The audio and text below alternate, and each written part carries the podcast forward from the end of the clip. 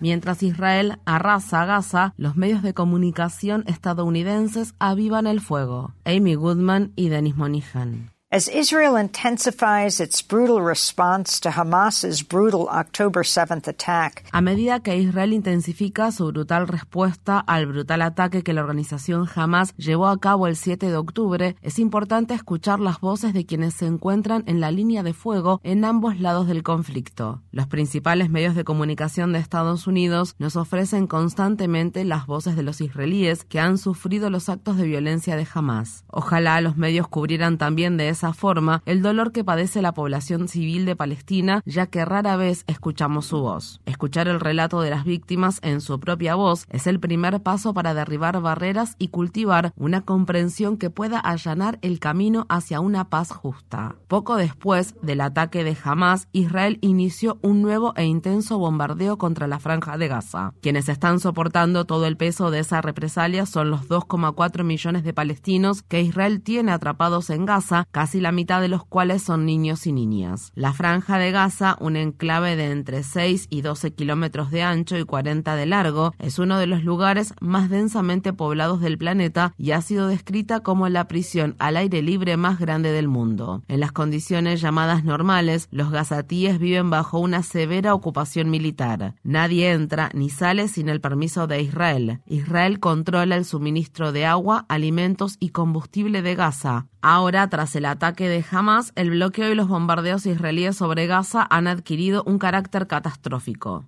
El ministro de Defensa israelí Yoav Galant anunció, hemos impuesto un bloqueo total en Gaza, no habrá comida, agua ni combustible, todo estará cerrado, estamos luchando contra animales humanos. Al momento de escribir estas líneas se ha confirmado la muerte de 1.300 israelíes, además de haber miles de heridos, y se estima que 150 personas han sido secuestradas. Mientras tanto, más de 1.350 palestinos han perdido la vida y aproximadamente 6.000 han resultado heridos en los ataques devastadores que Israel está perpetrando en Gaza, una medida de castigo colectivo que infringe el derecho internacional. Raji Sourani es director del Centro Palestino de Derechos Humanos en Gaza y ganador del Premio de Derechos Humanos Robert F. Kennedy. En conversación con Democracy Now! expresó. No hay un solo lugar que se pueda considerar como refugio seguro en Gaza. Hay aviones de combate o drones surcando todo el cielo. Las bombas pueden caer en cualquier lado, depende de la suerte. Pueden caer en un edificio con cientos de apartamentos, en una casa, en un hospital, en una escuela o en un refugio utilizado por la Agencia de Naciones Unidas para los Refugiados de Palestina. Uh, used by Mientras hablaba, la casa de Sourani se estremeció a causa de una explosión, pero él continuó. Netanyahu dice que los gazatíes deben abandonar Gaza. ¿Para ir a dónde? No tenemos un corredor seguro y el ministro de Defensa de Israel afirma que van a interrumpir el suministro de electricidad, agua y alimentos y combustible, es decir, se cortará todo en Gaza. Por lo tanto, 2,4 millones de civiles en Gaza van a padecer una situación sin precedentes, de un carácter claramente genocida. Uh, Por su parte, Ofer Kasif, un judío israelí que integra el Parlamento de Israel, dijo a Democracy Now! Recibí un mensaje de WhatsApp de una amiga muy cercana que estaba escondida con su marido en el kibutz me dijo que tenía mucho miedo y que podía oír a los combatientes de Hamas afuera. Por desgracia, esas fueron probablemente las últimas palabras que escribió, porque la asesinaron junto con su esposo justo después de enviarme ese mensaje.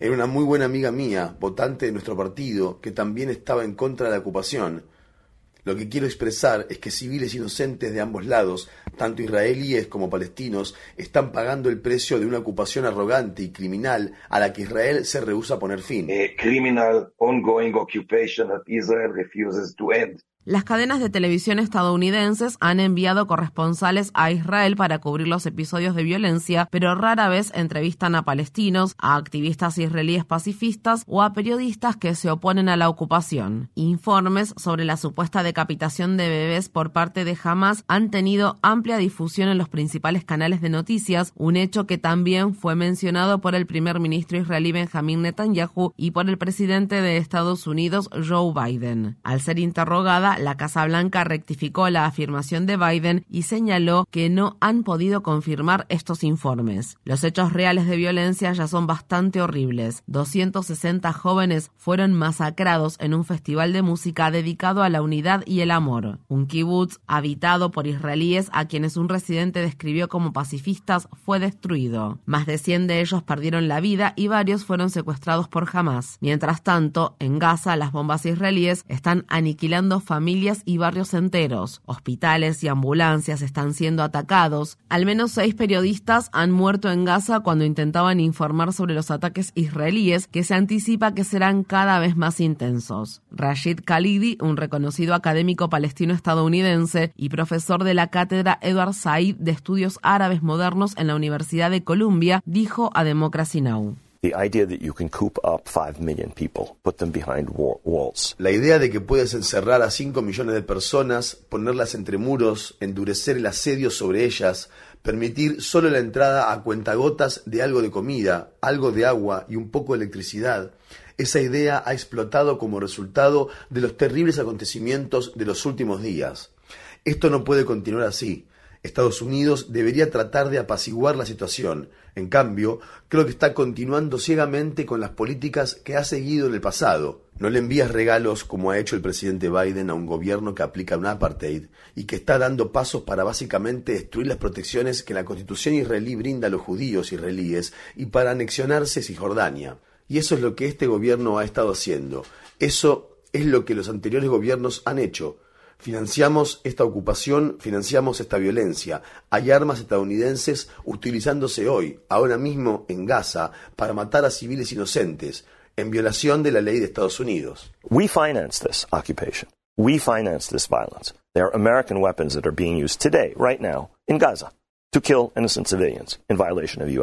Estados Unidos tiene la capacidad de ejercer presión sobre Israel para que cese su ocupación de Gaza, Cisjordania y Jerusalén. Como primer paso, los medios de comunicación deben permitir que la sociedad estadounidense escuche las voces de las víctimas de todas las partes involucradas en este conflicto.